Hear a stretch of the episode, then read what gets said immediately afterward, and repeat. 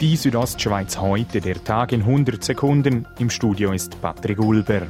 Frauen halten lediglich 16 Prozent der Gemeindepräsidien in der Schweiz inne.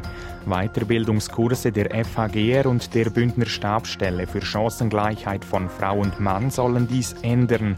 Tamara Janera von der Stabsstelle sagt zu den Kursen, es ist einfach, dass die Frauen äh, halt eben ein bisschen Anstupf brauchen, oder? Und da versuchen wir jetzt mit diesen Kursen das zu bieten.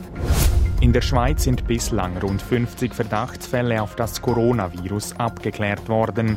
Alle Tests fielen negativ aus. Das sagte Daniel Dauwalder vom Bundesamt für Gesundheit BAG heute Mittag der Nachrichtenagentur Keystone SDA. Weitere Einzelheiten teilte das BAG nicht mit. In knapp zwei Wochen wird über die Wohnungsinitiative abgestimmt. Zustimmung erhält die Initiative vor allem in den Städten und bei Frauen, wie eine Trendumfrage des Forschungsinstituts GFS Bern zeigt.